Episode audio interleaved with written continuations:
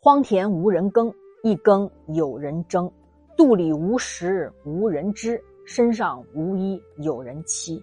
合伙租船，船会漏；两家养驴，驴会瘦。好猫难抵鱼引诱，人不交往看不透。事不三思终有悔，人能百忍则无忧。佛家讲福报，有的人福报大，有运气，做什么事儿什么事儿顺。别人终其一生努力都很难得到的东西，对他而言却是轻而易举。福报从哪儿来呢？从心量来。那福报大的人呢，心量大。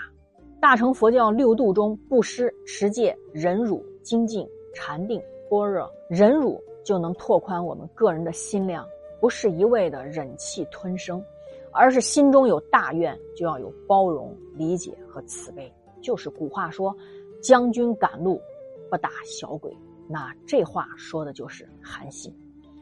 他是中国历史上最负盛名的一位名将，他所创造的卓越业绩和经典战例呢，堪称世界战争史上的奇观，在世界军事史上也绝无二人。既然韩信这么牛，为什么还曾经蒙受胯下之辱呢？我是瑞奇，翻到中华书局版《资治通鉴》小黄皮二册那个版本，第一册三百一十一页。上一回啊，我们说到，因为分封不公的问题啊，齐国田荣首先发难，开始了对项羽的反抗。陈馀呢，紧跟其后，挥舞起反楚的大旗。原本的战乱还没彻底平定，转眼间新的战争再次爆发。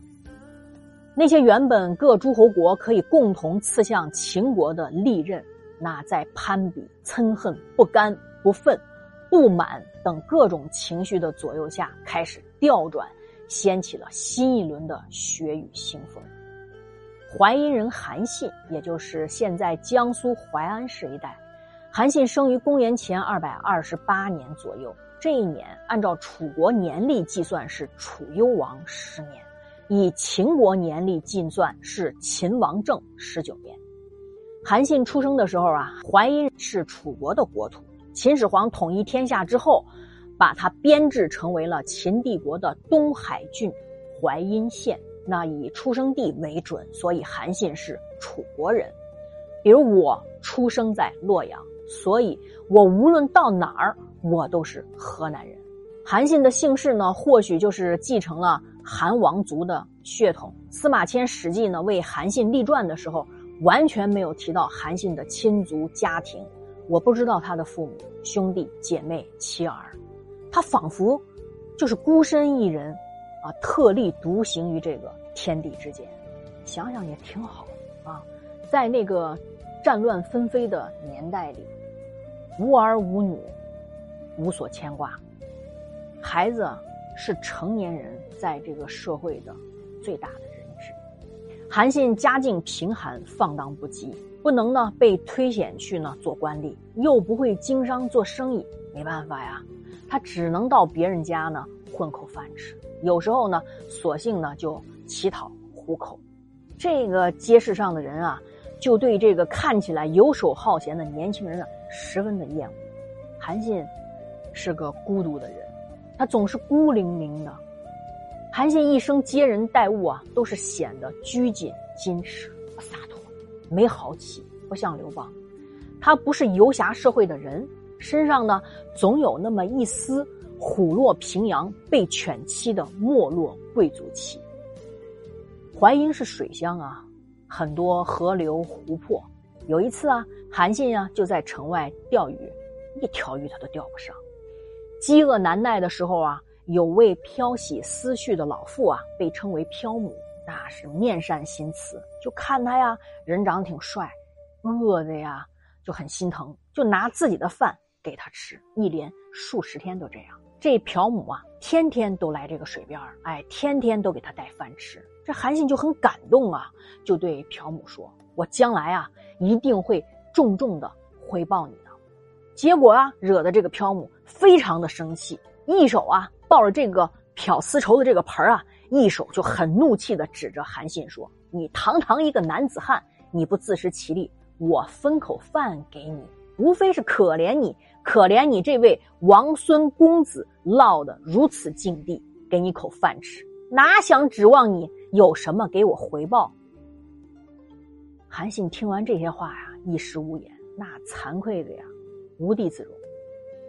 淮阴街市啊，屠户当中啊，有个流氓。